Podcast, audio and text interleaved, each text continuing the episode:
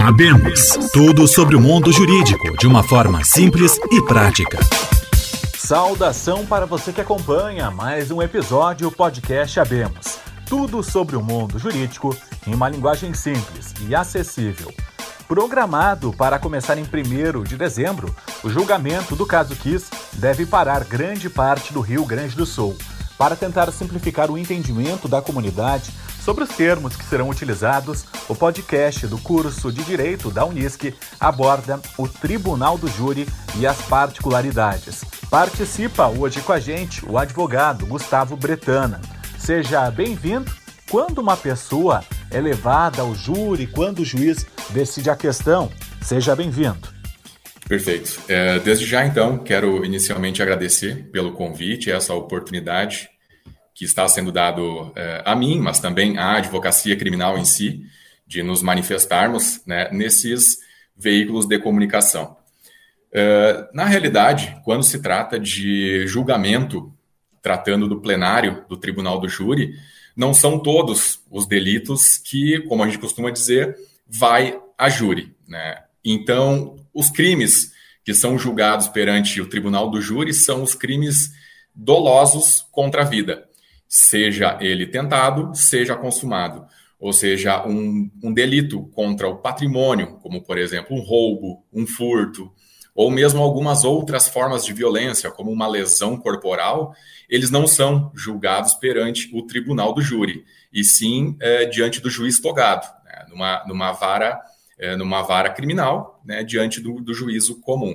Então, é, esses delitos que são julgados perante o tribunal do júri, eles exigem, na, na realidade, além de ser um crime contra a vida, que tenha sido ele cometido com dolo, né? O dolo, que a gente tem o, é, a gente trata na doutrina como aquela intenção né, de cometer o delito em tela, ou seja, seria aquele crime doloso, um homicídio, por exemplo, que é vem a ser aí o mais comum deles, que tenha sido cometido com a intenção de matar. Pois é, e como acontece a preparação para um júri? O caso Kiss não é recente, já aconteceu há quase 10 anos aqui no Rio Grande do Sul, 242 vítimas. Já acompanhei algumas atuações do senhor no tribunal do júri. Mas como funciona tudo isso? Quando chega o caso até vocês? Qual o procedimento? Como o processo anda? E como é a preparação do advogado e também da pessoa que vai responder pelo crime? Nós costumamos dizer aí no, no jargão é, criminal que o tribunal do júri é uma cachaça que quem atua no plenário do júri, via de regra, é uma pessoa apaixonada por aquele instituto, que é o momento da, dos debates, aquela explanação toda que a gente vê nas mídias, que é onde a gente expõe a nossa ideia e, acima de tudo, a defesa de alguém que está sendo acusado. Essa preparação, na realidade, nem todos os advogados, mesmo os criminalistas, tem essa, esse interesse na atuação do plenário do júri. Mas a, é, essa preparação ela exige algumas, alguma, alguns requisitos extras do que um processo que será julgado, por exemplo, pelo juiz togado, lá é, após uma audiência, né, que vai ser o juiz mesmo que, que vai decidir. Ele, ele apresenta algumas características específicas porque é uma preparação onde você tem que conhecer, obviamente, assim como todos os processos, cada página do processo. Ou seja, nós temos que ter o conhecimento de cada vírgula, eh, cada informação extraída daquele processo, e isso demanda tempo. Demanda um estudo aprofundado que, por muitas vezes, o advogado acaba, inclusive, se afastando do escritório, por exemplo, é, durante uma semana antes do julgamento, acaba deixando outras atividades é, diárias do escritório para uma dedicação exclusiva é, para este julgamento que está pautado. E em se tratando deste caso da Boate Kiss, inclusive acompanho alguns dos colegas que, que farão essa defesa e já há muito tempo eles expõem ali nas suas redes sociais e, e por outros meios eh, essa dedicação que já estão apresentando para realizar a defesa deste processo. Então, desde um processo mais simples até o processo uh, envolvendo né, essa, essa centena aí de, de vítimas, um processo que hoje apresenta mais de 20 mil páginas. Então, eles todos exigem uma dedicação, seja do mais simples até o mais complexo. Obviamente que este que, que vai a julgamento nesta oportunidade certamente demandará um tempo mais é, alargado aí de preparação. Pois é, o nosso objetivo é justamente isso, começar a entender um pouco mais como funciona tudo isso. O tribunal do júri, a gente já entendeu que são crimes contra a vida, e no sentido doloso, quando tem a intenção realmente de cometer aquele ato. Mas, advogado, como funciona essa definição, ah, culpado, inocente, o cálculo da pena? São mais de 200 vítimas, isso interfere no cálculo final, se as pessoas vão ficar presas por muitos anos? É, esse, na verdade, é um exercício bastante difícil de nós fazermos, né? pois, é, obviamente, se tratam aí de 240 é, vítimas fatais, além de mais de 600 é, de homicídios tentados, né, que estão sendo imputados ali a esses réus. Mas o cálculo de pena, a dosimetria de pena é um tanto quanto complicado e seria também temerário de nós fazermos a esta altura do, de, de, de inicialmente de, de preparação para esse plenário, uma, porque eu particularmente desconheço né, o, o efetivo teor deste processo, todas as, as provas que se encontram neste processo. Então, se eu viesse hoje aqui e, e, e transferisse uma é, alguma interpretação que eu tivesse dessa situação, seria um tanto quanto temerário. Mas, obviamente, como se tratam aí de centenas de vítimas, em havendo uma condenação, a probabilidade de uma pena ser consideravelmente alta é bastante grande. Mas, obviamente, é, sempre tem-se essa questão de que haverá o julgamento, ou seja, não podemos fazer esse julgamento antecipado, como infelizmente, via de regra, acontece. Né? Nós desconhecemos o processo.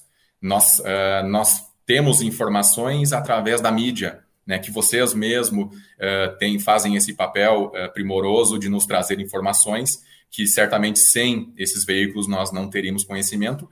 Agora, efetivamente o que se encontra no processo, creio que sim, é muito difícil de sabermos, ou seja, nós não temos conhecimento do tamanho deste processo e das provas que lá se encontram. E aqui cabe ao advogado criminalista, que muitas vezes nós somos colocados ao lado do réu, né? E, obviamente, é um local que, que nós sempre estaremos e sempre estamos, mas muitas vezes somos também, é, temos ali algumas críticas pelo nosso trabalho, mas o importante é que se diga que o advogado nunca estará lá, certamente as bancas de defesa que estarão nesse julgamento não estarão lá para defender bandido, para defender um culpado. Estarão lá fazendo a defesa de uma pessoa que está sendo acusada.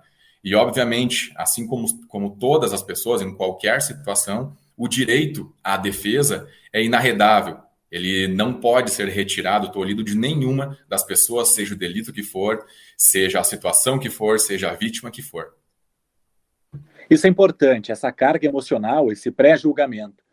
Mas como separar esse momento de ser jurado da pessoa? Porque todos nós acompanhamos, ficamos chocados com as mortes que aconteceram lá em Santa Maria, essas pessoas que serão responsáveis agora, agora pelo julgamento, que estarão sentadas lá analisando os argumentos apresentados pela defesa, pela acusação.